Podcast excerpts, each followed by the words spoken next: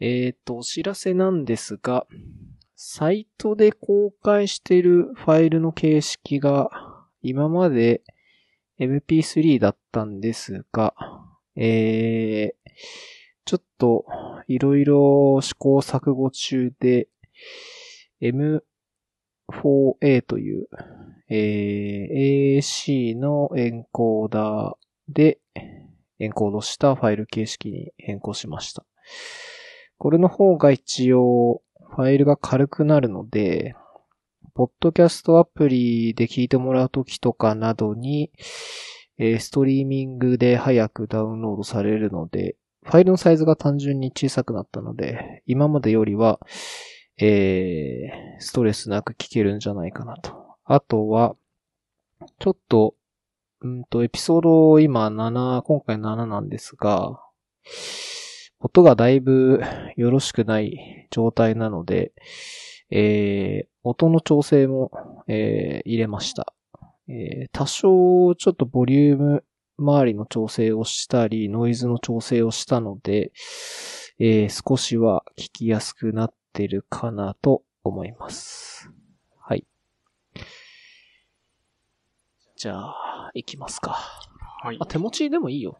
なんか、そこに置くのめんどくさかったら。あの、パソコンもないし、はいはい、はい、パソコンあるとさ、キー打たなきゃダメだから、多分、おっさんで置いた方がいいんだけど、あの、ないんだったら、特に調べなくてもいいんだったら、いいっすよ、手持ちでも。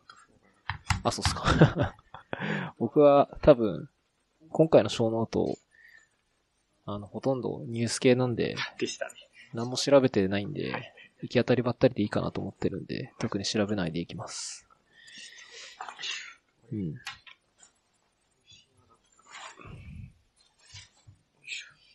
前回東区に出てもらった時から多分約1ヶ月ぐらいかな。ゴールデンウィーク明けすぐぐらいだったんで、1ヶ月ぐらい過ぎてて、なんかありました ?1 ヶ月の間で。1ヶ月の間で、あえっと、その前に収録した時に、うん、あの、スパルタンレース出るって言ってたと思うんですけど、あれは実際出てきまして。あ、本当に？どうでした？もう、その日は足も、上半身も下半身も激痛でしたね。え、それはなんか順位とかあんの？一応は出ますけど、うん、えっと、全体で3500人くらいで、うん、後ろから100人くらいですよ。もう、まあまあでも。辛い、辛い。え、それ一応何？みんなゴールするものなの？リタイアする人とかもいるたまにいますね。あの、足、捻挫とか、怪我しちゃったりとか、熱中症とか、脱出症状とか、結構たまに発生するっぽいんで、テントに数人はいました。いやあ、でも、リベンジということで9月にもまた出ますね。あ、そうなんだ。はい。リベンジって何の、今回ダメだったから今回よりはいい記録を出そうというのと、あの、乗り越えられなかった障害物は罰ゲーム的な筋トレみたいのをやらされるんですけど、はい、それが多かったんで、今度はもうちょっと乗り越えられるようにしようというのがあります。なるほど。ちゃんと一回でクリアできるようにそうですね。素晴らしいですね。あの、声は、あの、大きいぐらいなんで。あ、大丈夫です。よかったです。はい。ありがとうございます。えー、スパルタンレース。あ、僕もキャンプ行きましたよ。あ、そうなんですね。はい。はいはい、いやー、よかったっすね。いいですよね、やっぱり。よかったっすね。雨も降らず。おはいはい、はい。うん。あれ、いつでしたっけ、まあ、?5 月でしたっけ？うん、ゴールデンウィーク明けすぐだったから、5月の。確かに、あの時期なら。うん。初めぐらいだったけど、そんなに寒くもなく。はいはいはい。うん。雨も降らずで、よかったっすね。うん。素晴らしいですね。雨の中のキャンプはゴールデンウィークやりましたけど、辛かったんで。雨は辛いね。はい。じゃあ、いきなりなんですが、はい。今日の21時から、ああ、はいはいはいはい。コロンビア戦あるんですけど。ありますね。ワールドカップ見てます？ワールドカップほとんど見てなかったんで。見てないんだ。サッカー自体は子供の頃やってたんですけど、その頃から選手の名前一つ覚えるのが苦手だったので、あ、そうなんだ。もう、見るときもぼやーっと見てしまう人ですね。うん。え、じゃあ何？今回のワールドカップとかは、はい。まあなんかニュースでちょろちょろああ、見る、見るぐらい。そうですね。流れて、ニュースで出てたら、へーって見るぐらいな感じで。じゃあ今日の試合はもうライブで見ない？ライブでは多分見ない見ないんだ。ですね。マジか。そうか。なんか映画館とかでも、そのライブ上映をやってたりするんですよね。あ、そうなの？はい。スポーツのライブ？あ、そうです、そうです。へえ、それは何？大画面で。多分、そうい見う感じだとましょうみたいな思います。へえ、普通のあの、音楽のライブとかもたまにやってますけど、うんあれと同じノリなんだと思います。へえ、あ、そういうことか。そうなんだ。まあでもなんか、スポーツとかだとさ、はい。やっぱりパブリックビューイングとかでさ、うんはいはいはい外で見た方がさ、そうですね。うん、なんか、雰囲気も、そうですね。映画館のあの、かしこまった雰囲気の中でいるかというともうちょっと、もうスタンドで、お酒飲みながらとかの方が面白そうですね。映画館ってお酒飲めるの？一応大丈夫ですよ。あ、いいんだ。あの、持ち込みは基本の、どの映画館も禁止してますけど、うんうん販売はお酒ビールとかもあるんあで、、そうなんだ。へえ。映画館でお酒飲んだことないな。なんかお菓子しか売ってるイメージないから、はいはいおさ、お菓子は食べるけど、お酒いいんだ。まあ、ないところはないですけど、あるところはありますね。え、でも、この辺だへえと、その、新宿の東宝シネマとか、ピカデリーとかはありますね。え、それは、え、どういう感じでカップで出てくるの？あ、そうです、カップで。カップはい。なるほどね。まあ、飲むと寝る人もいるんで、なかなか 微妙なラインなんですけど。あんまり映画を見てるときはさ、動かないからそう、なんですよね。飲んじゃうとすぐ寝ちゃいそうだよね。そうなんですよ。うん、じゃあ今日サッカーだけど、見ないんですね。そうですね。後なからるほど。面白そうな試合だったら後で見る感じですね、うん自分は。なるほどね。他のスポーツとかは見ないの？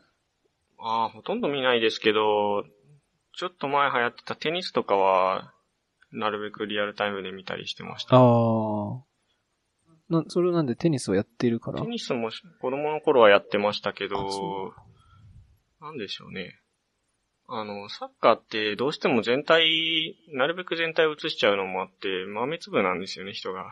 あそれが、なんですかね、臨場感を自分的に感じれなくて、けあの、実際のその場に行けば違うんだと思うんですけど、それがテニスだと結構一人、あの、1対1なんで、もうあコート全体映しても結構人が大きく見えて、なそれが結構好きで。ですね僕はテニスも見ますよあ。、そうなんですね。あたまにやってくれてるじゃないですか。あの、四大大会とああ、かやってますね。はい。NHK とかはいはいやってくれてるんで、まあ、向こうの時間でやってるんうで、んだいたい夜とかそうです。深夜帯なんですけど、はいなんかやってる時は見ますね。うんうん。最近だと、この間、なんだっけ、全普通だったか、ちょっと前にありましたね。確か西堀選手に。がはい。デッセン負けちゃったけど、はいなんかああいう風に日本選選手がね、頑張れば、はいはい。民放もやってくれるんだろうね。ああ、なるほど。うん。確かにそうですね。うん。なんか、野球とかサッカーとかそのテニスとか割とメジャーなスポーツはい。は、その一時期に比べて、その日本の民放でやってくれなくなっちゃったあイメージがあって、そうなんですね。最近あんまりテレビ自体が離れちゃってるので。そうだよね。うんあの、プロ野球中継とかさ、うん。昔はさ、はいはいはい。毎日やってくれてたんだよ。今やってないんですか？今はもうほとんどやってない。へえ、それ知らなかった。やってても、例えば、なんか注目の一戦みたいとかで、はいはい。えーまあ、特集組んでやってくれるとか、あーはいあとは、あの、TBK とか、はい。あと埼玉テレビとか、はいはい地方のローカル番組とかだと、えー例えば TBK だと横浜ベイスターズあー、DNA ベイスターズの試合やったりとか、はいはいはい。えーテレビ埼玉だったらライオンズの試合やってくれてるとか、うんやっぱそういう地方の曲じゃないと、あんまりやんないね。だから、日テレさんとかさ、フジテレビとかで、はいはい。なんか毎日やってるっていうのは、今の時代実はなくなる。なんか、うん。あの、野球ってさ、はい野球中継延長のため、ああ、えーはい。ねドラマが1時間遅れます、あるじゃん。りますね。あれがなんか、当時、すごいクレームで、ああ、まあ、したくなりますね、あれは。野球興味ない人からするとふざけんなよって感じじゃん。はいはいはい。それで、そういうのがあって、お野球中継がそもそも放映されなくなって、かつ、はい放映しても、その、もう延長しないでバッサリ切っちゃうみたいな。あ9回最後までやんないとかあって。だからほとんど、だサッカーも最近は、ね、J リーグとか、あんまり民放で放送されてなくてあ、あ、あ、はいはいはい。うん、それもやっぱり地方のテレビ局でしかあんまりやってるイメージがないんで。あとあれだよね、ネットだよね、あ今は。あ、なるほど。うんはいはいライブでよくやってくれてるのスポーツ専用のさ、はい。なんかそういうのがああるから、ね。多分好きな人は多分そういうの契約して。見てるんだろうなって感じだし、おそらく地上波で流してもさ、うんなんか数字取れないんだろうね、やっぱり。なるほど。設置がないですね。なかなか。いや、でもまあまあ分からなくはないかもしれない。うん。うんうちも見るの俺だけだし、うん、確かにそれで一人でテレビ占拠してるっていうのは確かに心苦しい感はある。うん。そうですね。野球やってても親しか見てなかったですからね、あの時。あ、でもそうだよね。好きじゃないと見ないからね。で親の寝室にあるテレビでわざわざ アニメ見るみたいなのやってました。リビングは占拠されちゃうんで。逆じゃねえのかよ、つって。そうだね。そういうのあったよね。はい。一応僕は、あの、なんか今ワールドカップって、はいえっ、と、一応民放プラス、まあ NHK、うんほとんどまあ民放もやってくれてるのか。で、なんか、一応全部で40試合ぐらいあって、全部、あのライブで流してくれる。のをやってくれてて、はいはい。で、向こうの時間でやってて、はいはいだいたい21時、うん。9時、夜の9時、で、その後に2試合あるから、えっ、と、9時、10 9時からえ11時、うん。12時から2時、3時から5時かあら。うん。で、日本戦は21時からのやつなんで、はいはいはい見れるんで、はい。なるほど。僕は見ようかなと、思ってます。うん。なんだ、じゃあ注目チームとかも特にないですか？ないんですよね。そうですか。じゃあ、ちなみにあるんですか？僕は、いやまあ、そんなにサッカー詳しくないんであ、はいはい。ないっちゃないんですけど、やっぱりブラジルとあか、あ、はいはいはい。うん、ドイツとか、やっぱ、なんか、個人的には勝つべくして勝つチームが勝ってほしい派なんですよ上。昇のチームうんですね。はい。なんかそういうとこに勝ってほしいなと。まあ日本は多う分、ん。あー予選リーグで一一勝できればいいかなっていはいう感じだと思うんで、うん。他のリーグ、グループのチームがおそらく上に上がって、うんうんうん。うん。まあ、どこだろうな。今回ちょっとい、あの、予選、いろいろ見てても結構、はい。ブラジル引き分けたりとか、はいはいドイツもメキシコに負けちゃったりとか、確かにそうですね。うん、波乱含みなんで、ちょっとうん気になるのは気になるんで、どこが勝つかわかんないですけど、まあそういうとこを応援してます。天気的にはどうなんですかね、今日って。まあ大丈夫なんじゃないですかね。うん。もう本当に実力の勝負になるか、運うがん。何か呼び寄せるか。うんてとこですまあ、ほ、うん、まあ、いなんだろう。一発勝負の舞台だから、はい。もちろん運は絡むんだけど、はい。まあそもそも、運とかの問題じゃないレベルの差があるとこはもうどうしようもないからね。そうですうね。ん。もうそういうとこはもう負けるべきして負けちゃうんで。多分、来週までやってるかな。だからもしかしたら来週うん出てくれるゲストと決勝の話とかできるかもしれないんですけど、ちょっと来週出てもらう方もサッカーあんまり興味なさそうなんで、ちょっと話せないかもしれないかな。うん。まあまあ、一応ね、あの今、話題っちゃ話題なんでね、世界的はい。になる取り上げておきましたんで。ほど。はい。で、次ですが、ちょっとそのまま下なんですけど、これもちょっと今話題なんで、とりあえず入れてみて、個人的にもちょっと話したいなと思ったんですけど。ああ、レシートのですか？うんはいはい。ワンですね。はいはいはい。これ一番初めに聞いたときに、はい。ニュースでなったときに、はい。まあもちろんその高校生が開発しましたとあか、あはい。ね、ベンチャーでやって出しましたっていうのとか、アイディアがこう取り上げられてすごいですって話がまあまあうん取り上げられてたんですけど、やっぱ一番初めに個人的に思ったのは、はい。やっぱ続けられないだろうなと。うんそうですね。っていうので、なんでかっていうと、なんか、これ、ここに書いてある記事は、はいな今、なんか、再開してますっうん。ていうのがあったんですけど、あのー一時期、まあ、止まっ、はい。なんとかリリース初日に止まって、はいはいはい。えー、まあ、理由としては想定ユーザー数が何十倍にもなってえー基本的にはそれに想定してたサービスじゃないから、もうすぐ止めましたとはいはいはい。言ってたんですけど、もう単純に考えて、こういうサービスってやっぱり、うん、とりあえずダウンロードして使いたくなる人がうん。多分かなりいると思うんですよね。まあ、そうそのですね少額であれど。はいうん自分はもう見た時にはダメでしたね。ああ、もう、使えなくなりました、うん。で、例えば、これなんか想定ユーザーが1万人ぐらいだって言ってたかな、確か。うん。が使う想定でやってましたと。で、例えばじゃあ1万人の人が本当に1万人だけしか使ってなくて、1万人の人がもし、えっ、と、普通に使ったとしたら、うん確か当時のサービス賞は、えっ、と、レシート1枚10そう円で。すね。で、1日最大、えっ、と、10万。うん。だから100円なんだよね、1そうですね日。で、えー、1日100円もしうんみんなマックスまで1万人が交換したら、1日100万円のキャッシュアウトがあるそうなんですよね。うんで、それが単純に、例えば1ヶ月になったら30倍なんで3000万のキャッシュフロー。って考えると、まあ、ほぼ無理だろうなとうん。で、しかも1万人っていう想定はどう考えても低すぎて、はいはいはい。どう考えてもまあ、数十万。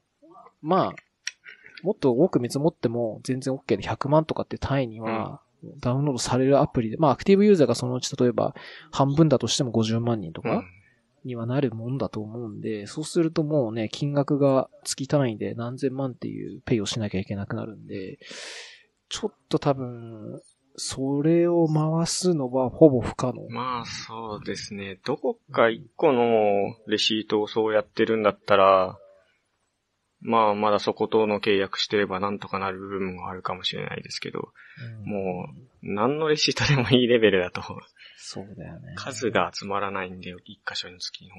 うん厳しいですよね。これなんだろう。一応さ、はい。レシートが1枚10円になりますっていう話だから、は購入した、なんだろう、ものはもちろん10円以上してるわけうんじゃない。例えば1000円のものを買って、コンビニで1000円分買ったら1000円で、レシート1枚10円だから還元率としては全然良くないわけ。うんうんだから、なんか、旗から見ると、そんなにこう、いいようなもの、なんだろう、還元率がいいんじゃないから、まあ、めんどくさくてやんないみたいな。はいはいはい。うん本当にこう、ね、もう、スズメの涙程度しか入ってこないから、それをこう頑張って一枚一枚ね、レシート取って送るみたいなのとかをするんだったら、まあ、やんなくてもいいかなって思う人がいるかなと、うん。多分中の人は思ってるんだけど、使う人からすると多分そこはそんなに苦でもないし、逆に、あの、やっぱりこういうサービスって悪用する人がきっと出てくるはまあ、ずで、そうですね。要するに、10円以内の買い物であればうん、利益が出るから、そうですね。9円とかね。はいはい。ま あ今のご時世ちょっと9円で買えるものがあるかわかんないけど、なんか、どっかの、なんかまとめサイトとかで出てた時に、はいうまい棒うちの地元9円だからそれで買えば1円利益出るじゃんみたいな話とかしてる人がいて、まあそれがちょっと真意かどうかわかんないんだけど、まあまあそういうふうに考える人がいるわけですよ。はいはい。うん、だから、もうそうなっちゃうと、あの、レシートの価値もなくなっちゃううん。多分これって、ね、なんか、あの、ビジネスモデルの紹介とかあったんですけど、はいはいはいレシートをこう集めて、個人の情報と紐付けて、その人の購買行動みたいなやつを企業にこう売って、データとして売って、まあ、なんだろうね。広告、基本的には多分広告の、うん、うん。あの、レコメンデーションとか、あとは多分 Amazon とかああいう EC 系の、えっ、と、レコメンデーショはいはい。ンに使われるのが、まあ基本的かなと思うんですけど、うん。まあ今の時代、いわゆる AI がいろいろあって、機械学習もいろんな手法でできるんで、多分そういうのも絡めると、割とまあいろんなことに応用はできそうはいはい。かなとは思うんで、サービスとしては全然面白いっちゃ面白いんですけど、さっき言ったみたいにその、例えば9円のレシートをね、10枚送ってこられても、うその、本来の購買行動のデータではないわけであって、はいはい。データとしての価値が低いものになっちゃうんで、多分、そうすると企業側も買いませんよとか。っていう話になるともう、うんもう破綻しちゃってるんで、で、結局そういうのができちゃうっていうのは現状なんで多分ストップさせたりとかってしたんでしょうけど。で、これが出た時に再開したんだけど、えー、なんか蓋を開けてみたらガソリンスタンドのレシートだけしか対応しなくなったと。みたいですね。うん、で、かつ、まだお金には変えられないっていう話で。うん現状はレシート登録できるとかそういう話なんですかね。多分それぐらいな感じかな。個人とレシートだけをとりあえず紐付けるっていう感じで。うん。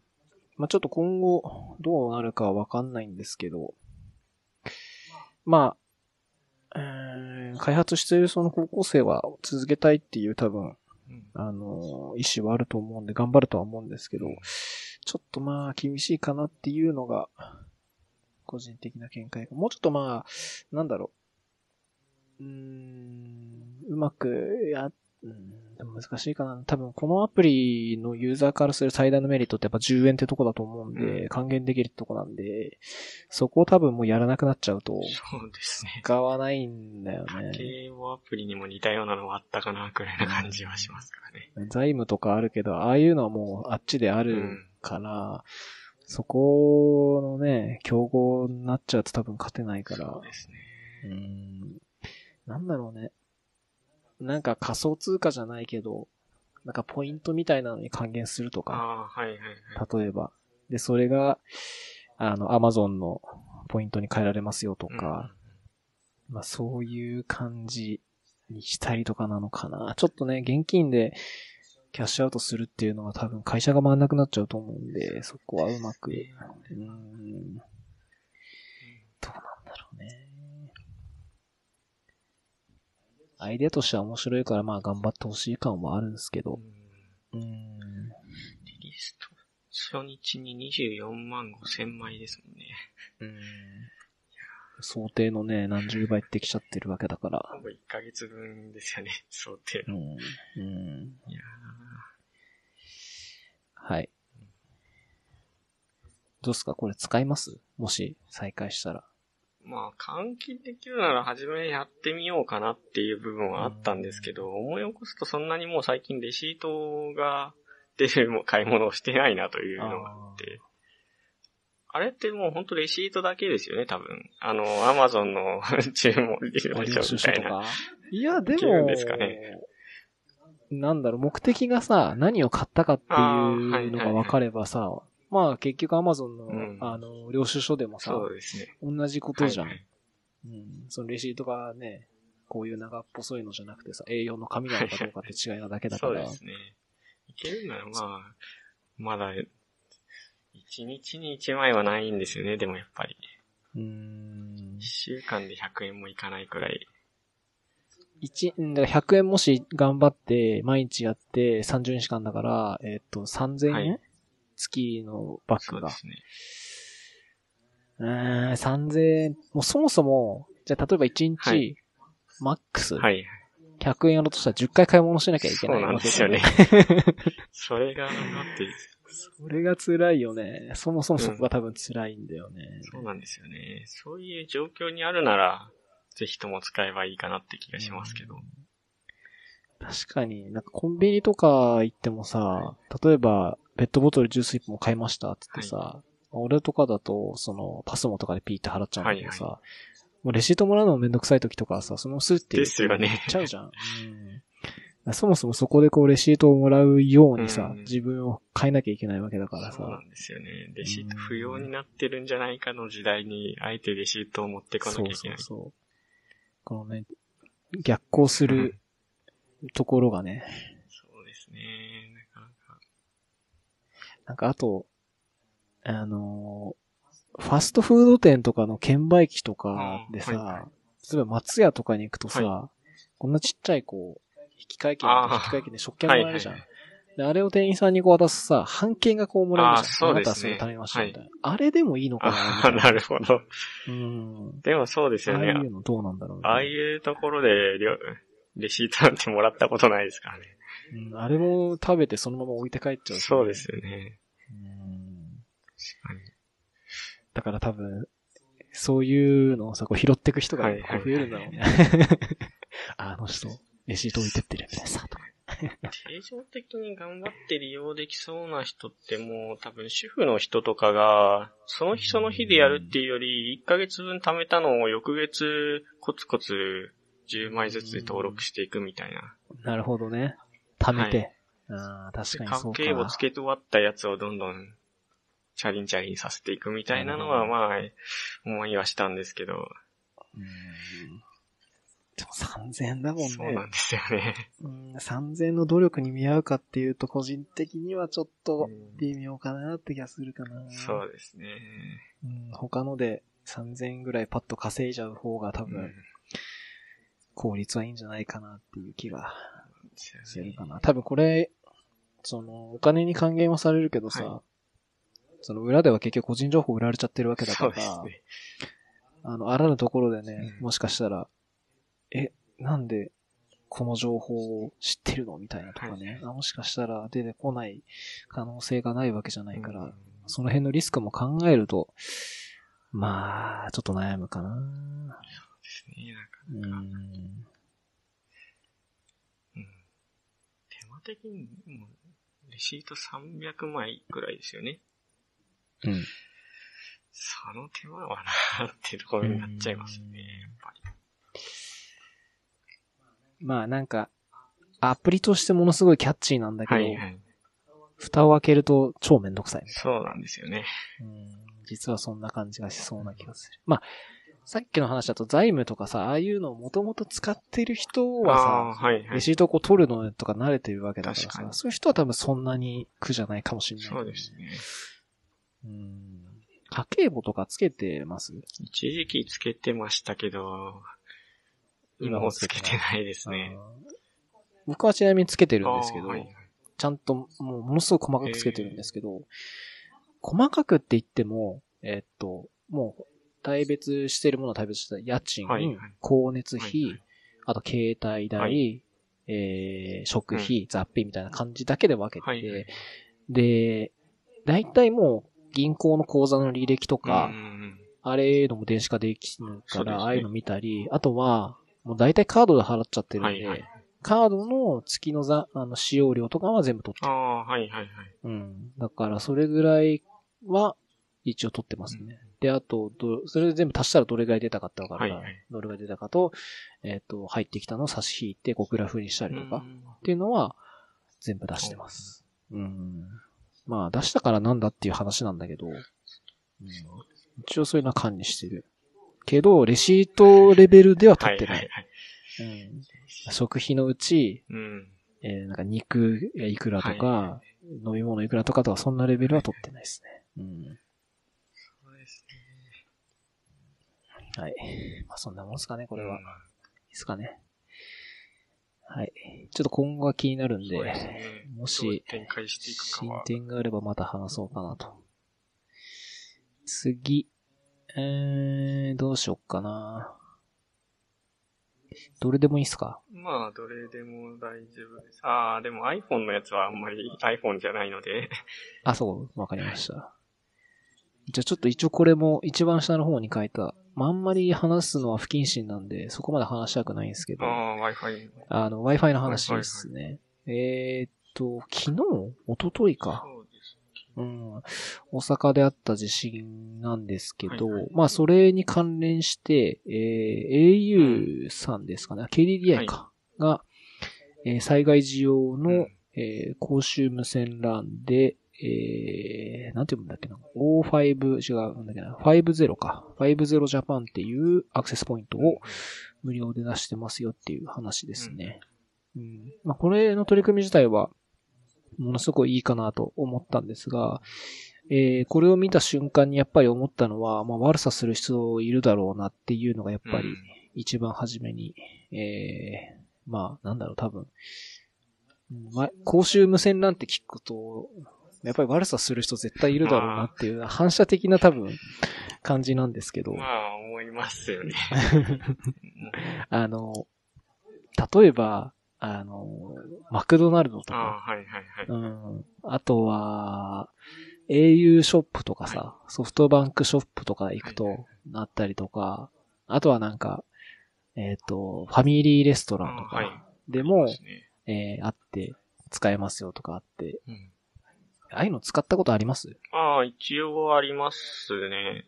あとりあえずは、はい、あの、接続して、速度テストだけするみたいなのをよくやりますね。なんかやっぱり、単純に、そのさっき言った悪さしてる人がいるんじゃないかっていう、もうなんかは、い。心理が働いちゃって、ああはいはい。あれをネットワークに繋いだ状態で認証系とかをしようって気には全然ならなくて。それはあんまりしないですね、自う分も。ーん。だからそうするともう何にもできない。まあ、例えば、えっと、認証済みのアプリとかであればはいはい、基本は OK なんで、それは全然いいんですけど、その、例えば、アプリ開いて、ログイン画面が出てきてそこに ID パスワード打ち込むみたいなのはちょっとそうで、すね。やらないですね、自分もそれは。うんっていうのがあって、まあやるとしたら、本当に単純にブラウジングするだけとか、まあ、マップアプリ開いてとか、調べ物するぐらいなんで、うん、なんか、その、これ思った時に、多分、今回のケースって、本当にその家族の人と連絡を取るとかだから、主に使うのって、その、調べ物っていうよりかは、多分連絡だからチャットとか、で Wi-Fi だから、なんだろう。まあ、メッセージアプリ使うのかなほとんどの人は。かね。iMessage とかも使えるんだけど、多分日本だとそんなに流行ってないから、まあ、なんだろう、LINE? うん、LINE とかが多いんじゃないですかね。家族みんなで入ってそうなのって。そうだよね。あスラックスラックはあんまり家族で入ってないんじゃないですか。使ってないか。まあ会社のあ人とやり取りするそういう場合はときと多分あるとかかな。思います。うん。で、多分そういう時に必ず認証画面が発生するはず。うんなんかあの、スマホアプリの特徴っていうか実装によって、はいその、Wi-Fi ネットワークを覚えてて、Wi-Fi ネットワークが変わったら再度認証させるっていうアプリが結構あって、へうん。で、多分スラックもそうだった気がするんだけど、うん、あの、端末上にセッションを保持してるんだけど、新しいネットワークに繋がった時はなんか必ず認証させるみたいなのがあって、こういう公衆無線 LAN 繋いだ時に一発目にこう、認証画面とかが出るとはいはいはい、そこで多分取ろうみたいな不届き者がいるんじゃねえかなっていう気がしていて。確かにやろうと思ってやれなくないですからね。うん。まあ、もちろん、そのね、サービス側も HTTPS にするとか、暗号化するっていうのは当然やってるんですけど、まあまあ今の世の中、HTTPS にしてた方が脆弱ですよみたいなニュースもあるんで、まあ、やろうと思えばできちゃうとかっていう世界が必ずあると思うんで、まあでもとはいえね、緊急時だからじゃあ認証をね、しないとかっていうのは多分無理なんで、うん。まあ使うのはもう使っちゃうんですけど、まあ気をつけてくださいねっていうところがちょっと一番に思ったとこですね。そうですね。Wi-Fi、まあ多分 LTE が使える人は、うん。その SIM が刺さってて、はいはい LTE が使えるって人は、そのままキャリアの LTE を使えばいいと思うんですけど、うんまあ、災害で近くの基地局に影響があって、まあ電波入んない時とかに多分切り替えて Wi-Fi で使うっていう感じかなとそう思いでますすね。。こういうのは。なんかこれ、あの、もう一個危険だなと思ったのは、その下に書いたその Wi-Fi の名前はいはい。問題っていうのがあって、Wi-Fi の SSID って何でもつけられるじゃないですか。そうですね。はい。あの、日本語で作ったりする人とかはいはいはいいて、うんまあネタでこうやったりする人とかいて、あの、たまに探すと面白い名前がいるとかで、まあそれはそれでいいんですけど、なんかここの、今回の件であったのは、この50の部分を 5O にして、OOO ジャパンっていうフリーのやつを作って、そこで、まあ、情報を盗むっていう手口でやってる人とかがいて、うん、ちょっとこれは怖いなという感じかな。もう見た目ほとんど、ね、O と0のスペル、ね、スペルっていうか形がね、一緒だから、間違って繋いじゃう人いっぱいいるだろうなと思いや、本当に、判別なんてしようがないですからね、あの二つには。ね。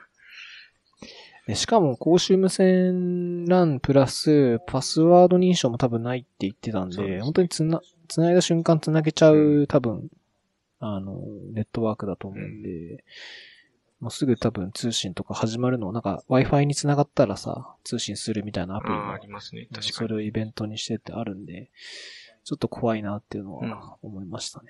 うん。何々この50のこの、このまんまの SSID だとしても、先に取って流してたら多分そっちが優先されちゃいますよね。優先されちゃうとですよね思う。うん。だから、うんうん、なんか、うん、もう本当にだから、使う人側の裁量にもう委ねられちゃってるから怖いかなっていうところかな。なんか、iPhone とか、まあ Android もあんのかな？あの、ネットワークプロファイルみたいな機能。があって、プロファイルインストールしないと使えないネットワークってあるんですよ、Wi-Fi とかで。あの、よくあるのは、キャリアが売ってる iPhone とか買うと、はいあの、ネットワークの設定とかに行くとなんか謎のプロファイルが入ってて、で、それ何かっていうと、その、例えば、ソフトバンクさんで買った iPhone にソフトバンクのプロファイルが入っていて、うんそれが入っていると、例えば近くのソフトバンクショップに行った時に自動的に繋いでくれる。だからその時は LTE 使わなくていいみたいなのが勝手に入るみたいな機能があって、それはもう、そのプロファイルが入ってる人じゃないと繋がんないから、えっと、まあそう、いわゆるセキュアな感じに接続できるんだけど、多分そういうのをしないでも普通に繋げちゃうネットワークだから、まあむしろそういうのでプロファイル入れないと使えませんってなると、急に使えない人が増えちゃうから、そうですね。うん、多分そうはできないから、もう iPass なしで使ってもらうしかないと思うんですけど、うん、ちょっとまあ気をつけてくださいって感じかな。そういう注意事項的なんて多分こう、まあ、あっても、結局そういうのが何も見れない状況にある人が使うから、注意喚起をネットでチェックできないっていうね。そうなんで。すよね。だから多分口伝えでこう教えてもらうとか、はうん、かな見れる人からこう教えてもらうとかって感じになると思うんで、いやー、大変かなと思いますね。うんこれは今回、はい。初めて聞いたんですよ、前個人的に前からやっは。てますよ。この、大体の地震の時に au だったかどこだったかは、これをやってて、えどっかの地震で一回やってましたね。うん。同じ SSID だったかちょっと覚えてないですけど。いやーね、こういうのが、実は、日本中多分張り巡らされてはい。いるんだろうなと。うん。で、災害時にだけ、多分パブリックに見えるようにして、うん、うん基本は常に、あの、ステレスなり、パスワードをかけてて、繋がんないようにしてて、っていう風にやってんだろうなっていうのが、うん実はこっそりやってるっていうのびっくりしましたね、ちょっと。うんなんかこれ、どう、どうすんだろうね。一気に切り替えられる仕組みがなんかあるのかね、オープンにするみたいな。なんでしょうね。うん。さすがにね、なんか電柱の字登って、箱開けてみたいなのをね、やってるわけにはいかないからね。そういう遠隔でできる仕組みがきっとあるんでしょうけど。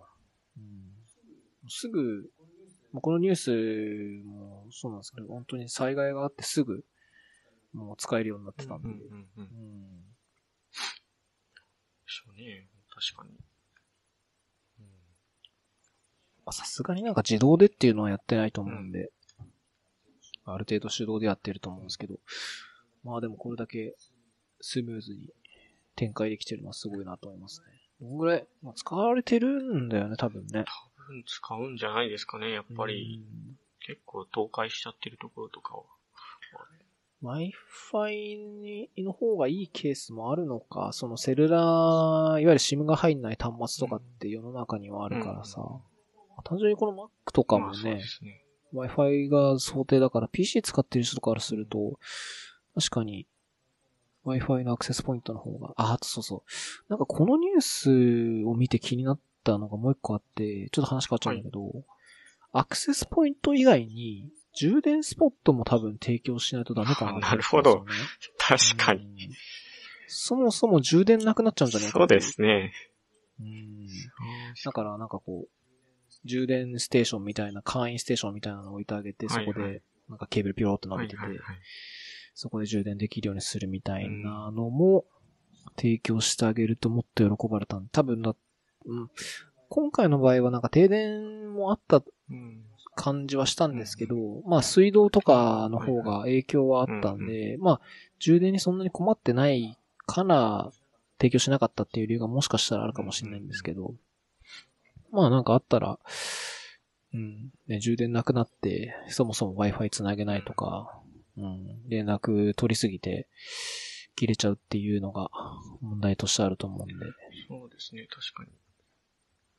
充電ステージ。なんかうん、あるよね、なんかコンビニじゃないけど、なんだったかな。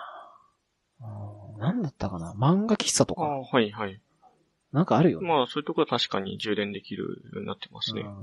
ゲームセンターとかさ、なんかこう、一応鍵がさ、はいはい、あの、入れて、そうはいはい。自分で設定して、みたいな感じの、ああいうの、ああいうのでいいかなと思う。思うんで。うん。まあでもあれなのかな。いや、なんか今ちょっと思ったんだけど、そうすると、いろんなケーブルの種類用意しなきゃいけないから大変なのかな？まあ、ちょっと対応しきれない感はちょっと感じますね。うん。まあ、アップル、iPhone だったら多分ライトニングがあれば、ちょっとまあ昔のライトニングでっかいやつとかもあるけども、ちょっとあれはもう勘弁してくださいみたいな感じで、まあ iPad のちょっと古い世代とかはそうなんだけど、はい。まあ基本、ライトニング1本あればよくて、Android が多分大変かな。おーそうですね。USB とマイクロ USB と用意しなきゃいけないと思うんで、まあでもそんぐらいなのかな。まあタイプ C、あとあれか USB タイプ C とかかな、最近とか。そうですね。うん。用意しなきゃいけないから、ちょっとその辺もあんのかな。はい。結構調べてみるとありますね。災害時にいるもの、いらなかったものみたいな。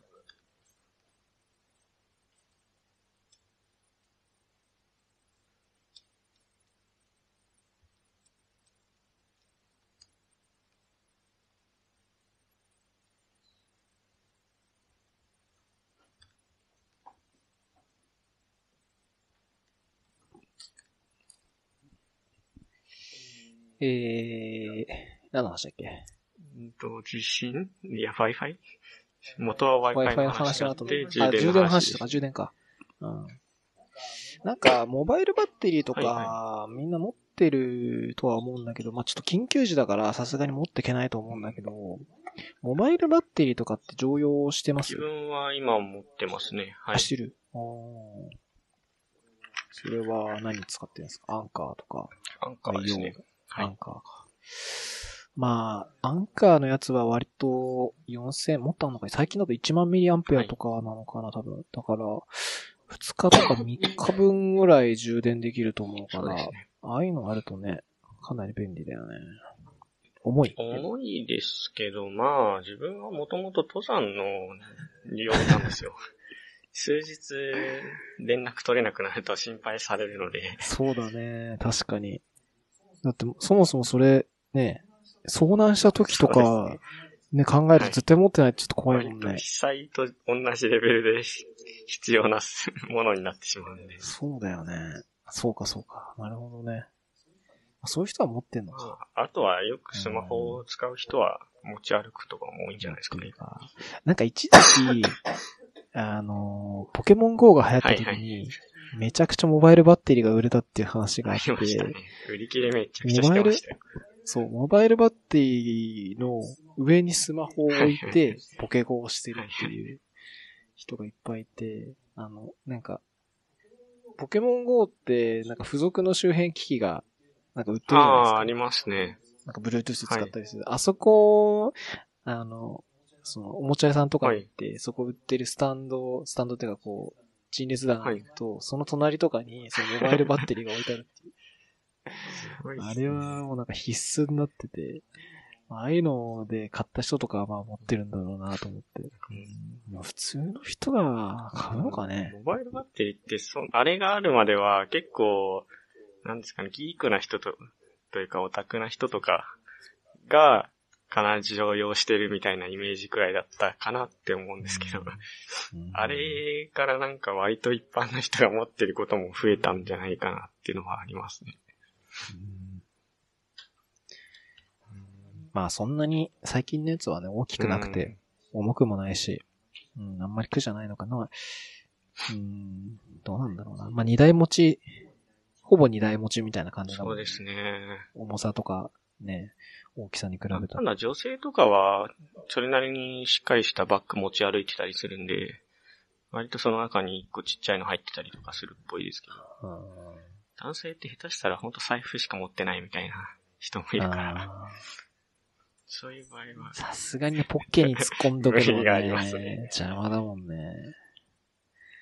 そうか。はい。そんなもんかな、これは。うん。えー、あとは、じゃあ、E3 で重かっ面白かったゲーム周辺機器まとめってやつなんですけど、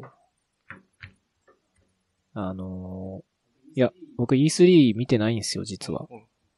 うん、E3 ってあのゲームの、あの、イベントで、あの、時期の新作ゲームとか出ますよとかっていうのを、うん、イベントでやってて、なんかいろいろとこう、あの、ゲームやる人は、その時期、はい。新作ゲームがこういうの出ますよみたいなのですっごい盛り上がってたんだけど、うん、なんかこれ、一応その、ゲームじゃなくて、ゲームの周辺機器の話 がちょっと面白いなっていうのを思ってて、えーっと、まあ、この記事の一番上の岐阜である、この名前なんて言ったか忘れたんですけど、あ、えーっと、VR ソウルのサイバーシューズかなうん。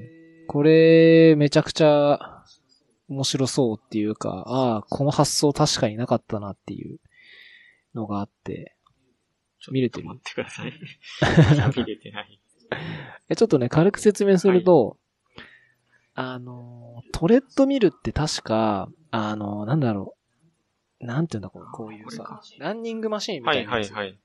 うん、その無限に走れる装はいはい置ってあるじゃないですか。あれを VR で使って、はいはい要するにこう、VR ってこう、ずっと立ち止まったままコントローラー握ってゲームしてると、その、体験としてはいはい。あんまりこう没入できないから、自分がこう立って、はいはいそのトレッドミルに乗ってこういう風に動きながらやってれば、その VR の空間を走ってるような感じになるみたいな仕組みがあって、なんかそれをこう VR と組み合わせて、あの、なんだったかな、当時のゲームだと、あの、なんか見たことあって、あの、シューティング系のやつで、フィールドを歩くのに使うみ、なんか全方向のその、歩くやつみたいなのでやってるのは見たことありますね。それですそ。れはあれの改良版というか、相当小型化版なんですかね。うん。いや、多分、これ、そもそもすごいのは、あんなでっかいのを家に置かなくていいっていうのが多分最大の売りで、うんあかつ、えっと、トレッドミルは、固定っちゃ固定、場所は。あ要するに人あ間は固定。いはいなんだけど、動いている体験ができるだけ。うんで、これは多分人間も動ける。なるほど。うん。場所を移動することもおそらくできるんで。で、これ多分デモは椅子に座ってやってるんだけど、ある程度の重さには耐えられるはずだから、あ、でもどうなんだ壊れちゃうのかなまあ何要するに普通にリアルに歩く、はいはちょっと狭い部屋の中とかをリアルに歩いたりすることができるんで、で、しかも、まあそのお大きさがすごいちっちゃいっていうのがあるので、はいいやこれはすげえなと思いましたね。そうですね。ここまで小さくて、なら全然ありな気がしますね、もう。全然ありだと思います。いや、うん。なんだろう。やらないんで、僕全然こういうのやらないんで、その、どれぐらい素晴らしいかっていうのが全くお伝えできないんですけど、単純になんだろう、なんか、すごい、インスピレーションが強いっていうか、ああ、何こういう発想あったんだみたいな、っていう衝撃が個人的に強くて、ちょっと取り上げたんですけど、これ。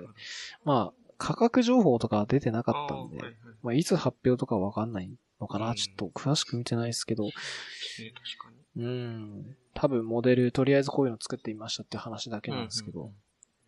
いや、でもこういうのって多分、今後 e スポーツとかが流行ってくると、はい、その、なんだろう、e スポーツ化するのに、なんだろうな。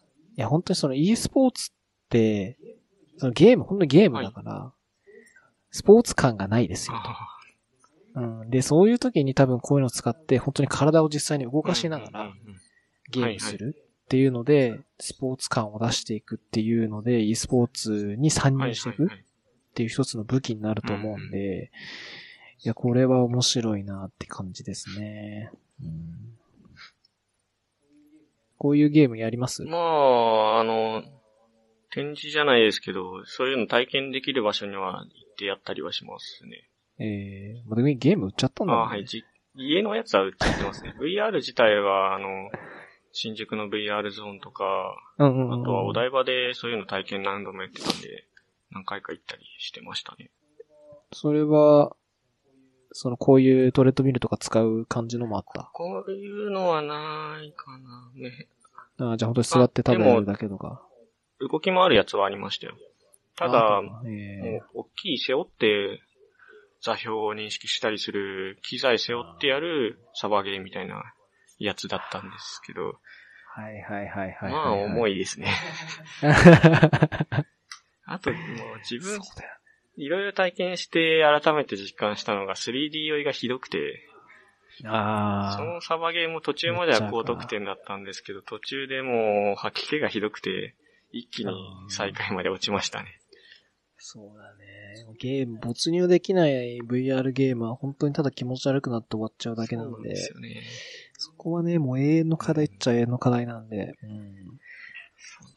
た確かにそういうゲームとかだとさ、はい、多分本当にリアルタイムな速度が求められるから、はい、こう、振り向いた時そうなんですよ。多分それ本当にほぼリアルタイムな感じでこう、うん、後ろの景色とか景色が変わんないと、はい、多分それだけで酔っちゃう。そうですね。からね。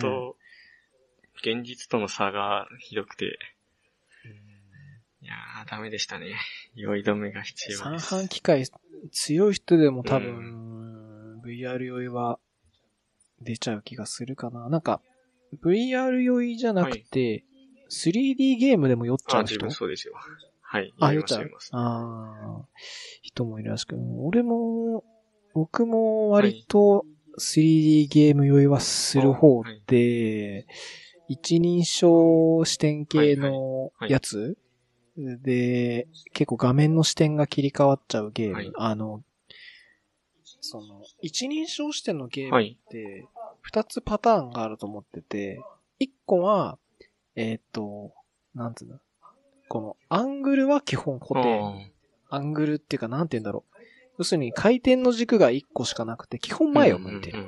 基本前を向いてて、この画面の中だけで、うん、例えばこう銃口の向き先を変える。とかっていうゲームは、基本的にこうあんまり背景が変わらないから、酔いにくい。えっとね、例えば、えー、今、あるかわかんないんだけど、昔 Wii っていう、はい、はい、ありますね。のハードウェアでやってた、あの、バイオハザード4っていうゲーム。はいはいはいはい。あれは、その、いわゆる一人称視点の、ゲームなんだけど、まあ、もちろんその後ろを向いたりとかできるんだけど、はいはい、えっと、それは基本的になんだろう。その、まあ、ほぼ前を向いてずっとプレイをしてる感じで、銃の向き先だけこう軽く変えるっていう感じのゲーム。で、もう一個、あの、もう一個あるの、本当にこう、自分の視点も変えつつ、キャラクターも動くゲームっていうのがあって、それは、ものすごい酔いやすい。うん。で、視点がすごいこう、あの、なんつうの？すぐ切り替え、変えないといけないから、そういうのはもう、こうパッパッパッパってこう首が動くような感じになるんで、もうそれはすぐ言っちゃう。うね、うん、PC ゲームのあのオンライン RPG とかやってたんですけど、まあ、30分もやれば大体ひどいことになるんで。ああと一番初めは、あの、研究し、高専で研究してた内容がドライブシミュレーターだったんですけど、自作でドライブシミュレーター作ったらそれで酔ってしまって、研究が進まないみたいなこともありましたね。それは、あれだね、研究者的には致命的な結果だったりすそうですね。まさかの自分が被験体になれないっていう。なんか調べると 3D 酔いを、なんかこう、防ぐ方法みたいなのがやっぱりあって、なるべくこう、その、没入するために、本当にこう自分で、こうちょっと動いてみるとか、はいはい。動く方向に行くとか、なんかそういうのをやってみてはいかがですか、みたいなとか、あーまあ、なんかあるっぽいんですけど、まあでもそれでもやっぱり、うん。もう、ひどい人はもう薬に頼るしかないですね、あれはもなんか、うんそう、大変らしいからね、まあ酔いのメカニズムとかもなんか未だに解消されてないらしくへて、ー。なんでその、酔うのかっていうのが分かってないから、なんか原因打てないみたいなので、その、酔っちゃう人がいるってう。言ってたんで、なんかほんと長時間やってるとね、ほんと吐き気みたいどな感じになるもんね。ありますね。うん。でもそれでもなんかね、こう頑張ってや やろうとしちゃうはいはい感じがね、ゲームはあるから、ちょっと気をつけないと怖いよさに止められないゲームはもう、覚悟してやるしかなくなりますね。うんなんかこう、自分がやってた時は、本当になんかこう、ゲームを、ゲームしてるんだけど、もうほほほぼ見てない。ああ、ありますあります。画面を見るとダメだから、画面を目線外して、なんかもう、見てませんよ、みたいな感じでゲームするみたいな感じでやると、多少酔いが、こう、緩和されるんですけど、でもまあ、画面そもそも見れてないんで、全然こう楽しめる感じがないってそうなんいうで。すよね。臨場感楽しみたいのに臨場感を味わったら酔うっていう。ねあれは、そのゲーム好きな人は辛いだろう。今後出てくるゲームって多分そうなんで、すよね。基本はそういうゲームばっかになると思うんで、できない人はもう 2D のゲームやってくださいとかっていう感じになるんで、まあ、あれは、ですね、なかなか。うーん、辛そうっすね。マインクラフトとかも好きだったんですけど、あれですら酔いますからね、自分。マイクラやったことあります？結構やってました。あの、高専時代あは、本当に？と、研究そっちの系でかい、あの、誰かがサーバー立ててそこでみんなで入ってやってましたよ。ああ、マルチでやってたんだ。いや、マイクラ、実は僕も、まあ、最近ちょっとやってないんですけど、あ,、の、社会人になって、てか本当につい半年ぐらいは前いはい。までずーっとやってましたよ。うん。まあ、バージョンは結構多分新しいと思うんあで、いろんな要素は多分追加されてると思うんですけど、まあ、多分でも基本的なとこ、その、うん素材集めてクラフトしてとか、まあ多少敵倒してとかってところは、まあ多分変わってないと思ってて、なんか、その、マイクラ、まあそんなにやり込んでる人じゃないんで、そんな偉そうなこと言えないんですけど、なんかあの、初めに、初めにやることって、家を建てます。始まりました。とりあえず木切って、えーと、なんだっけ、チェストと作業台作ります。で、その辺を囲う家簡単に作って、夜敵が入ってこないようにして、あとベッド、羊がいればベッドでってやってって、で、ある程度こう、例えばあとはい。畑とかね、食料も確保できたら、まあなんかある程度こうダンジョンとかね、洞窟とか、あとはその、探索してるとさ、なんだっけ、炭鉱とかさ。はいはい。見、つけて、うん、ああいう、そう、海底神殿とか、ああいうの攻略してきますよと。で、自分があのゲームをやって最終的に、なんだろう。まあゲーム、あのゲームは多分終わりはないんだけど、あのゲームで最終的に、なんだろうな、やるべきことって自動ああ、化。なりますね。はい。うん。すべてはそこに帰着するなと思っていて、例えば、えーご飯を食べますって時に、じゃあ例えば、えー人参、人参とかあったっけ？はいじゃがいもとかね、植えるんだけど、ああいうのを、えーっと、いかに効率よく、こう、はい植えて、いかに効率よく回収するかっていう自動化をしたり、あとは、えーっと、素材が必要になった時に、えーっと、ある、なんか敵を倒すと、その素材が落ちるから、その敵が出てくるなんかトラップを作って、その素材をひたすら自動化やして。集めるみたいな。スポーンブロックの周りに。うん。そうそう。だから、結局あのゲームの、なんかそのゲ、ゴールは自動化だっていうのに気づいて、はいやめちゃった。気持ちはわかります。う。ん。なんか自分で動いていろいろやってるクラフトのはずが、最終的に自分が動かなくなるっていう。まあゲームだから、なんだろう。ね。うん、自分なりのその楽しみ方ってあるから、別にそれがね、楽しい人ってどんどんね、いろんなの自動化して、すっごいなんか、あの、素材とかを、例えばさ、なんか色のさ、なんか羊毛はもう色つけられたりするじゃん。で、あれでこう、オブジェをこう作ってとかさ、いろいろあって、いや、まあそういう楽しみ方はもちろんマインクラフトの醍醐味だと思うので全然いいんですけど、なんかやっぱそこを楽しめなかった自分がいて、うん。自動化して、できて、もうそこで満足しちゃう。うん。そこからその先がなくて、うん。やめちゃいました。まあ、今はもう、今やめてる理由は特にないんだけど、うん、まあ飽きちゃったっていうのが一番かもしれないんですけど、別にまたやろうと思えば。あちなみに僕 PC 版でやってたああ。自分も PC 版ですね。PC 版。あ大体自分もなんか、回路組んでたくさん作るみたいなあんまり得意でもなかったんですよ。あ、本当？もう、覚えること多くて、もう、気ままにやってたいくらいな感じだったんで。で。確かに。いやー、僕はレッドストーン回路はめちゃくちゃ好きで、めっちゃ組んでましたね。まあ面白いですけど、うんあれをやってる間に自分はベッドをだけを持って、旅に出て、暗くなったら寝てを繰り返すみたいなのが好きでしたね。ね。そうか。まあ、そこは楽しみ方なんだろうまあなんで、あ、れ、あの、複数人で入って、いろんな楽しみ方をしてる人のところにお邪魔したりしながら、爆弾爆発させて 破壊して怒られたりするっていうのが割と面白かったですかね。あの、マルチは、はい。えっ、と、サーバー立てて、確か、アドレス入れて、はないんか入るんで、確か。あれは、何？えっ、と、非公開のやつ、非公開のやつっていうか、普通に、どっかに VPS とかにサーバー立ってそれをシェアするとかっていう感じ。ああ、そうなんだ。なんで、広げていっちゃうとどんどん容量食っちゃって、容量足りなくなっちゃうっていう問題があったりして、その頃は本当に自宅のサーバーで一人が立ててたんで、ああ、なるほど、で、ね。管理、あの、上長化とかしてなかったせいで、チャンクかけたりして、なんか一部が大、なんか、奈落みたいなところが出来上がったりとかしてましたけど。あーえー、なんかマインクラフトって今のバージョン、僕がやってたバージョンだと Java エディションっていうはい。バージョンになってて、なんはいか当時はその各プラットフォーム用の、えっ、と、バイナリーみたいなのを配布してたはい。まあらしくて、その Mac だったらうん。DMG 系のやつが終わった、あ Mac はなかったのかな、うん。Windows か、Windows は Windows エディションっていうのがあって、Exe ファイルとかでこう実行してたのが、今はもう全部 Java になってて、要するにまあ、マルチプラットフォームしたかったんだろうなと。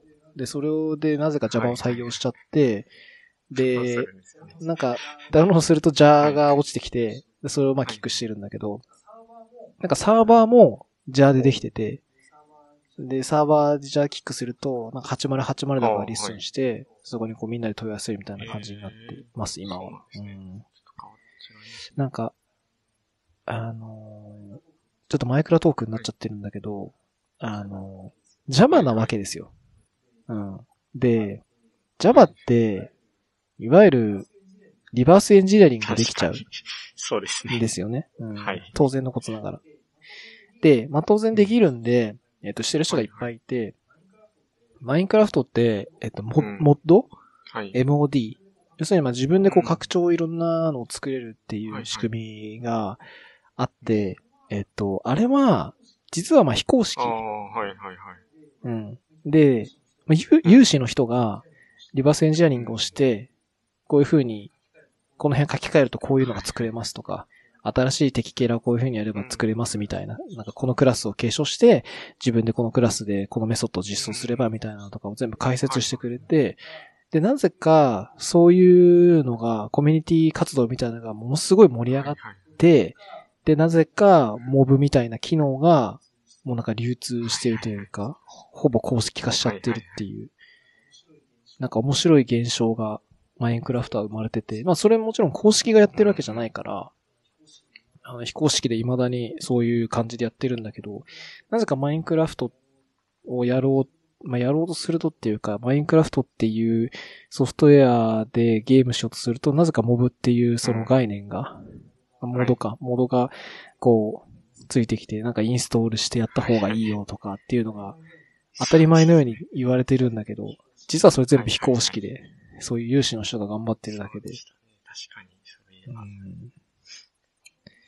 あの現象は、なんか個人的に、まあエンジニア視点で見れたからかもしれないんですけど、なんか面白いなと思ってて、なんか普通の、多分いわゆるそうってエコシステムみたいな概念と一緒かなと思ってて、まあ、あるそのサービスの主体となってる API とかがあって、それを取り巻くエコシステムって多分いっぱい出てき、できるようになるんですよ。例えば、ね、SDK ができましたとか、その、なんかのプロダクトのプラグインでうちに対応してくれましたって結構あると思うんですけど、それが、えっ、と、本当は公式側はやってほしくないんだけど、Java っていうもので作って Java を配布してしまったせいで、コミュニティが頑張ってそういうのをやって、なぜかモードっていうエコシステムがどんどんどんどん拡張されたおかげで、むしろマイクラが盛り上がったっていう、っていうのがあるので、面白い現象だなと思って見てましたね。かないですよね。大体は自由度をそこは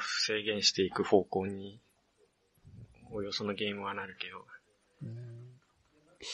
いや、だって、その、クローズド、一応まあ公式が言うにはクローズドプロダクト、クローズドコードだから、はい、オープンソースのじゃないわけですよ。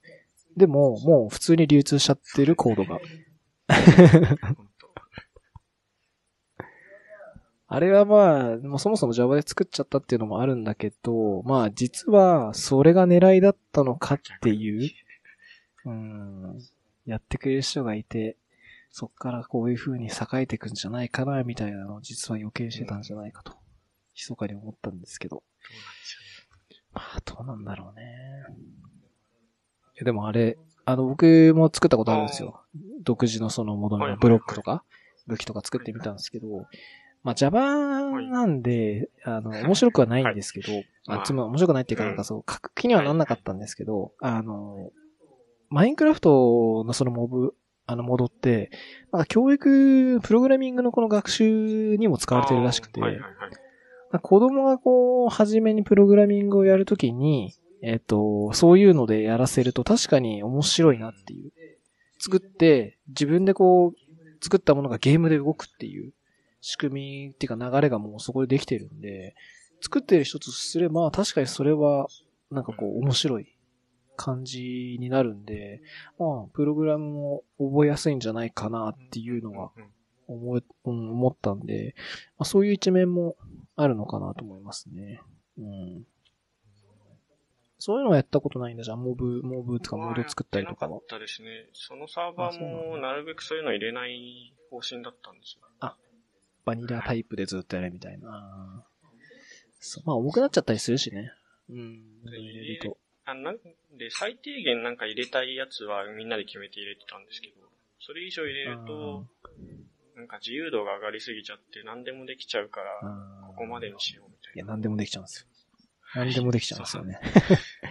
あ、だからなんか、その、モード、モブ、モードができて、えっ、と、何でもできちゃうんで、マインクラフトのその、プレーンな状態でプレイをすると、一番強い武器って、えっ、ー、と、ダイヤモンドだったよね。はい、ダイヤモンドの、剣と、足と、えー、レギンスと、えっ、ー、と、この胸のやつを集めて、大体それです。ね、一番強くなるみたいな。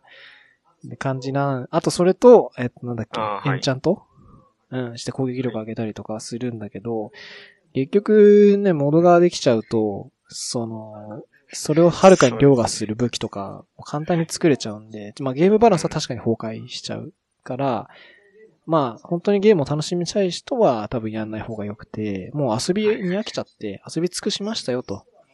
そういう人がまあエクストラ的な意味でやるっていう感じなのかなと思いますけどね。うん、自分がもう辞めた後とかは、あのなんか、クレーンとかそういうのでなんか工業モブ、モド系のやつを入れて、うん、本当に機械で自動化みたいなやつ入れたりしてるセックサーバーになってましたけど。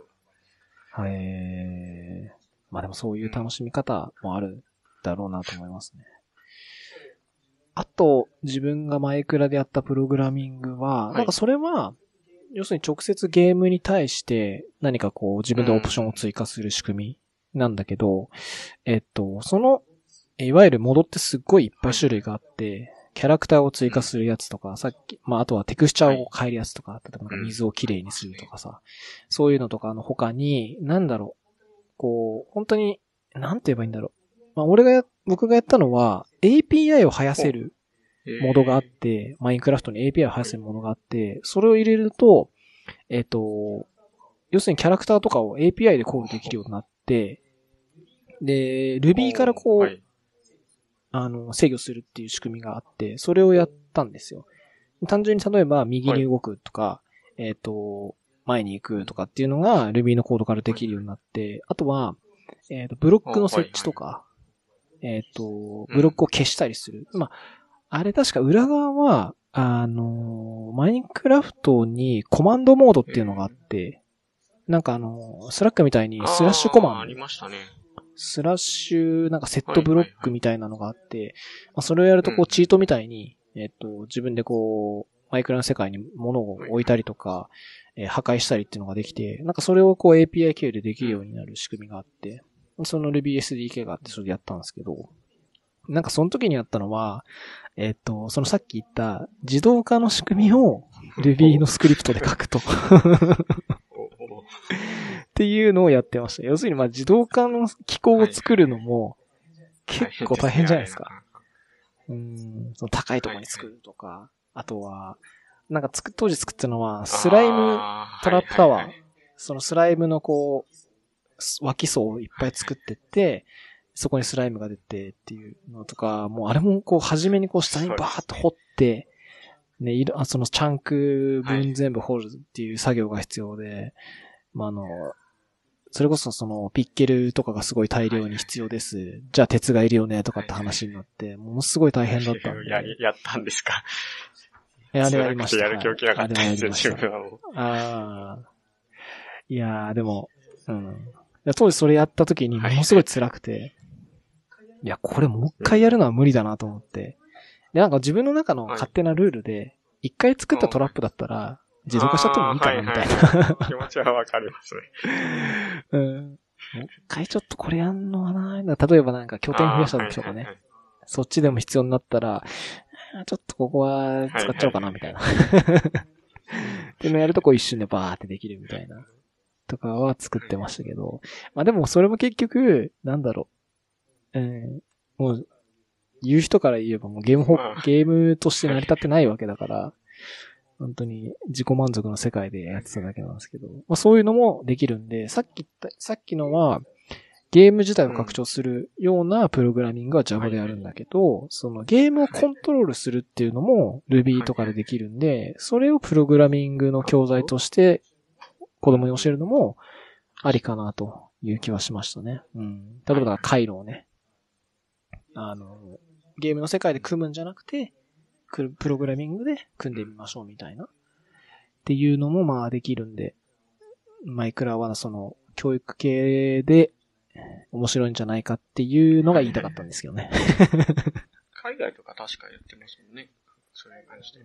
海外はもう普通に、あの、はい授業でマイクラ使って、多分それはでも、もう、モードとかはやってないと思うけどあれは単純にあの世界をやる感じにして。うん。本当にただゲーム楽しんで。で、あとその何、うん回路組んだりとか。あ、一応あれが、レッドストーンがその、現実の論理回路みたいな勉強にもなるんで、まあ多分そういうので使ってるんだろうなっていう気はしますね。うん。そうか。東君はマイクラユーザーだったんですね。なんと。なんと。そうだっすぐログインしてみようとしたら、アカウントが古すぎて、無効になってた、ました。移行しなきゃいけないらしいですね。うん。あれは新しくなったんで移行しないとダメですね。うん。そうか。なんか最近だと、あの、コンシューマー向けのハードでも出てる、あの、ニンテンドースイッチとあーはいはいはか、その、売っちゃったプレス4も多分あるんで、ああいうのでやってる人が多いらしいですね。あうん。あっちだと、あの、PC 版って、マウスと AWSD じゃないですか。この左手で前後左右動けるやつ。その作業が、やっぱり。辛い。うん、素人っていうまあか、PC でのゲームに慣れてないときついですね。うん、慣れてないと辛いっていうのがあって、そのコンシューマーゲー、コンシューマーのそのマインクラフトとか買うと、もうなんか、コントローラーにいい感じにバインドされてる。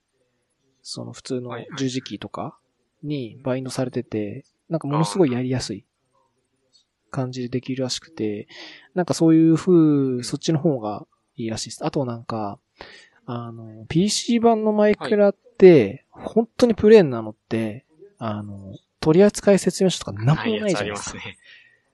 その、例えば、えっ、と、クラフトをするのとかも、えっ、と、全然材料が何使うか出てこなくて、自分で調べるとか、試してみるとかしないとできなくて、でもそういうのがある程度揃ってる、初めから。クラフトが初めから揃ってて、で、はい素材とかも、えっ、と、なんかカーソルをそのブロックに合わせると何っていうのが出る。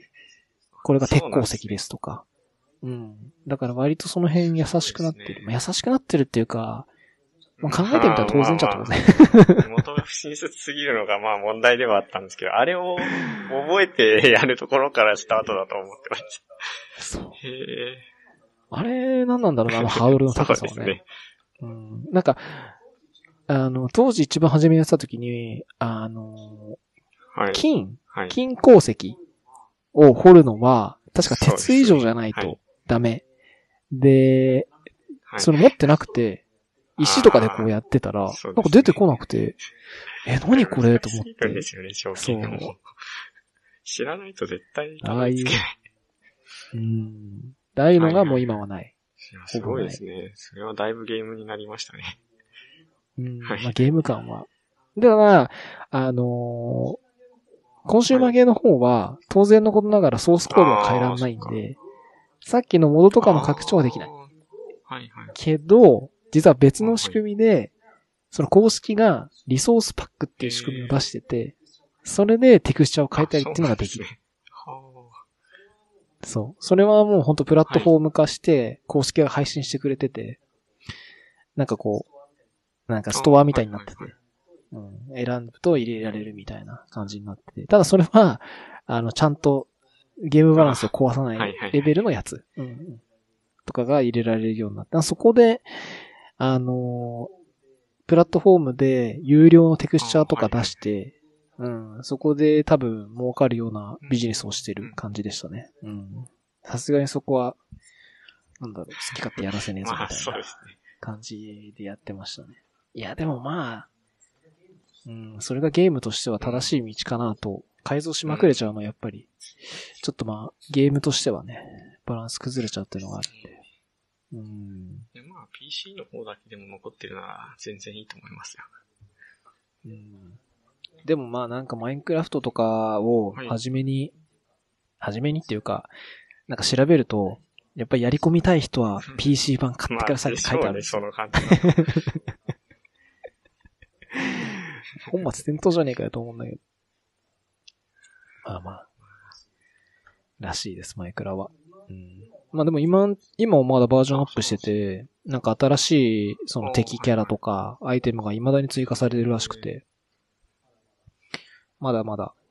まあでも終わりがないゲームなんでね。多分開発も、あの、作ってるモヤンの人たちが、やらないって言わない限りは、やめますって言わない限りはね、続くと思うんで。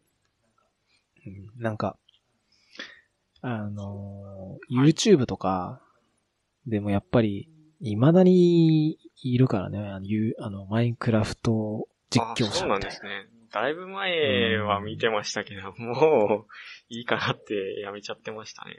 うん一時期に比べて、もうほとんど減ったけど、うんいや、未だに根強いね。うん。あマイクラのチャンネルの人とかやっぱりいっぱいいるし、うん。あ、さすがにトレンドに入ってくるっていうのはもうほぼない感じかな。一部の人が未だにマルチでこうやってるとか、あとはなんか新しいバージョンが出たら試しましたとか、そういうネタは結構ちょろちょろ YouTube では見ますね。でもさすがにもう自分もうんやってないんで見ないですけど、動画はたまにありますね。うん。まあ、PC でできるっていうのは個人的にちょっと嬉しかったかな。うん。この、このマシンでやってたんですけど、うん。作業してて、あー、なんかちょっと暇だなーっつって、スポットライトでマインクラフトって入れるとマインクラフト起動して、そのまま、仕事してるふりをしてそのままゲームしてるみたいな。その感じは、あの、やっぱゲームハードを、コンシューマー向けのハードだと、なんだかのこう電源を入れたりとか、コントローラー繋いだりとかしなきゃ、毎回しなきゃいけなくてめんどくさかったんで、PC だとそれが必要じゃなかったんで。さあ、ゲームをやるぞって感じじゃなくやれるのは大きかったですね。確かに研究用の PC で普通にやってましたからね。でしょ。うん。それが実はいいんだよね。まあただ、この PC で作業し、そのゲームしてる間は、その、PC が使えないんで、開発とかできなくなっちゃうっていうのがあって、うん。まあそれもちょっと嫌だったな。あの、っていうのも、やってたのが僕一人だけじゃなくて、はい家族もやってたんですよ。はい嫁さんがやってて、で嫁さんがこれでゲームしてる間は、僕はこの Mac を触れなくて、何もできないっていう状況になっちゃって、うん、ちょっとそれはまずいねっていうので、もう今やめちゃったんですけど。まあ本当はだから、そういうケースの場合は、ちゃんとスイッチとか買ってあげて、そうですね。うん、やらせるのが多分一番いいんだけど、ちょっとスイッチをね、買うのもちょっと、そんなにやりたいのもなくて、うん、いや、なんかあったら楽しいんだと思うんだけど、ちょっと今あんまりこうゲームやりたい感じが個人的にしなくて、うん、買ってなくて、今はもうやってないですね。そうか。マイクラフトトーク、ちょっと、もっと集中的にやりたかったですね。そうですね。需要あるのまかな、あ、今のこのだいぶですから、ね。このご時世に。もうないか。え、でもなんか、その半年ぐらいにやってた時に、その、マインクラフト系のブログ記事とか結構書いてたんですよ。あまあ、結構っつっても、うん、数個、なんか自分で詰まったところを、自動化するときに詰まったところとかを書いてたんですけど、やっぱりアクセスがめちゃめちゃ来るんですよ。やっぱやってる人はいるんですね。うん。やってる人はいる。うん、やっぱり子供もやるんじゃないかなと思う。うん。その、ね、スイッチとか PS4 でできるようになったから、逆にそういう子供たちがやりやすくなって、で調べてこう、うん、自分の記事がヒットしてっていうのが多分あるんで、意外とその、ネタとしてはまだまだ現役。ブログネタとかではまだまだ現役かなと、うん、いう印象があったりなかったりですね。実は。うん。はい。まあ、そんなもんかな。ちょっとね、サッカーも始まっちゃうんで、帰って風呂入ったらもう多分始まっちゃうんで、ちょっと僕はサッカー見ないといけないんで。えちなみにどっちが勝つと思いますか？まあ、変わってないんじゃないかな。コロンビア。僕はちなみに3-0でコロンビアだと思い3-0ま。ますでいきます。うーん。あの、直前の試合で、えっ、と、どこだったか、えー、えーなかったかなちょっと忘れたんですけど、まあ、勝ったんですけど、もしあのメンバーで行くなら、うん、いい勝負するかなと思うんですけど、なんかスタメン予想を見るとそうじゃなかったんで、もしあのメンバーで行くならもう3-0ぐらいかなっていう気が、うん、します。いや、まあ、別にここで、なんだろう。もし、いやーまあ、まあわかんないけど、うん、コロンビアに勝っても多分いけないと思うんで、なんとも言えないけど、まあまあ、あたか、温かい目で僕は見守っておきます。はい、き、このなんか予想の、なんか、パーセンテージを見たときは、コロンビアが勝つ確率が55%だったんですけど、お、本今当51%まで下がって、日本がさっき17%が今20%に上がってますね。ちょっとな、誰かが期待してあ、それはグループでどこが行くかってやつ？ああ、多分そういう感じなのかな。なんか、普通に FIFA で調べて、なんか、勝敗予想、予測みたいなやつのところにああ、はいはいはいはいはい。まあ、もう、FIFA ランキングで見ても、あのグループ内で日本が一番下なんで、まあ負けれて当然ちゃ当然なんで、むしろうん勝ったら、うん、ジャイアントキリングになるんで、まあ、勝ったら大盤クール汗、面白いっていう感じにはなると思うんで、そういう意味で買ってもいいかなって気がするんですけど、まあ、ちょっと実力的にね、なんとも言えないんで。じゃああんまり言うと多分、サッカーファンに叩かれちゃうんで。アクセスが増えるかもしれない。結果。ああ。いや、でもね、今エピソード7なんだけど、やっぱね、そんなにやっぱ聞かれてないから、まあ、残っちゃうから言いたい放題言えなくはないんだけど、今んとこそこまで聞いてる人は多くないんで、うん。大丈夫ですよ。はい。じゃあ、そんなもんでいいですか？ちょっとだいぶ話したんで。はい。じゃあ、以上ですね。えーエピソード7なんで、えースラッシュ、ポッドキャスト、スラッシュ7で、ショーノート見れるようにしておきますんで、ぜひ見てください。はい。じゃあ、ゲスト、東くんでした。ありがとうございました。ありがとうございました。